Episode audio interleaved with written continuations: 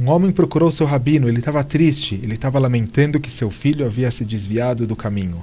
Ele contou como estava sendo difícil lidar com a situação e que isso havia causado grandes problemas de Shalom Bait, problemas familiares e sociais. Ele perguntou ao rabino: Rabino, como Hashem pode fazer isso comigo? Tudo que eu almejava era ter uma família observante para lhe servir.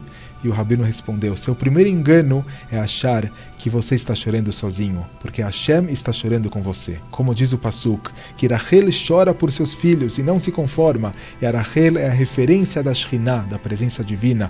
E ela está chorando porque os filhos de Hashem estão perdidos. E além disso, quando nós choramos por um filho, muitas vezes temos um interesse pessoal, mas quando Hashem chora, é um choro puro. Ele chora porque ele realmente se importa. Hashem se importa muito pelo nosso bem-estar e cabe a nós nos importarmos por ele também. O nível mais elevado que a gente pode chegar é quando a gente começa a se importar com a honra de Hashem. Diz a Gemara em Masechet Brachot: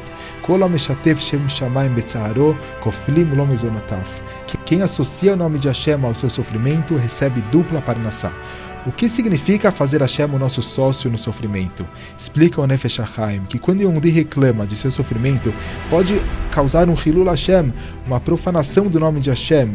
Se uma criança vive reclamando e ela tem um pai muito rico que poderia ajudar ela, mas ele não ajuda, isso pode ocasionar ao pai uma grande vergonha. As pessoas podem falar para ele: Seu filho está me implorando por ajuda enquanto você é um milionário, por que você não está ajudando ele? Ou as pessoas podem falar: seu filho está doente, você é um grande médico, por que você não está ajudando? Por que você ainda não tratou da doença dele? Hashem possui todo o dinheiro do mundo ele é o maior médico. O Ferrolim, ele tem a cura para todas as doenças. Se um Yodi está lutando e reclama para as pessoas ao seu redor, eles vão lamentar por ele e podem começar a questionar por que Hashem não está ajudando essa pessoa. E a gente sabe que Hashem está nos ajudando. Ele está fazendo exatamente o que é necessário para o sucesso de cada um. Mas nem todos entendem isso. Associar Hashem ao seu sofrimento significa se importar com a honra de Hashem e muitas vezes manter os nossos problemas entre nós, entre cada pessoa e Hashem. Quem consegue fazer isso é muito elevado. Muitas vezes, um grande homem que vive um sofrimento, ele nem fala para as pessoas ao seu redor o que ele está passando. Como ensina o Rovot Alevavot, a da. A pessoa piedosa mantém suas preocupações no coração e um sorriso na boca. Quem está preocupado com a honra de Hashem diz para si mesmo: Eu sei que o que Hashem está fazendo para mim é para o meu melhor. Eu sei que Ele me ama e eu sei que Ele só quer o meu bem. Os outros podem não entender isso e eu não quero que as outras pessoas pensem negativamente de Hashem. O primeiro passo é ter uma emuná real na bondade de Hashem. Só assim a gente pode agir dessa forma e ser felizes de verdade. Todos passam por diferentes testes e desafios e é tão valioso ter a confiança que Hashem sabe o que está fazendo. Um homem foi reclamar para seus problemas ao rabino Lugassi.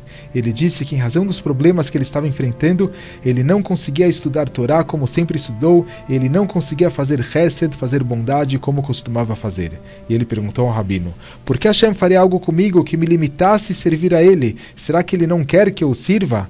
E o rabino respondeu: Se você parar de reclamar e aceitar que a vida é assim e que Hashem quer que você esteja vivo agora, e essa é a melhor maneira de todas para servir Ele, isso é uma avodá, isso é um trabalho por si só. Não é uma simples avodá, mas uma tremenda e uma grande avodá. Não vamos reclamar, vamos ser felizes com o que Hashem nos deu. Vamos nos preocupar com a honra de Hashem. Mesmo que dentro de nós, muitas vezes, a gente não sente essa bondade de Hashem, a gente está passando por dificuldades, a gente muitas vezes não precisa demonstrar isso para as outras pessoas. Vamos dizer às pessoas, Baruch Hashem, está tudo bem.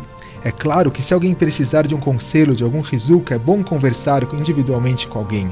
E é claro que nas nossas filot, nas nossas rezas, a gente sempre deve falar para Hashem tudo o que está nos incomodando. Mas para as outras pessoas, a gente deve sorrir e dizer: Baruch Hashem, está tudo bem, está tudo ótimo.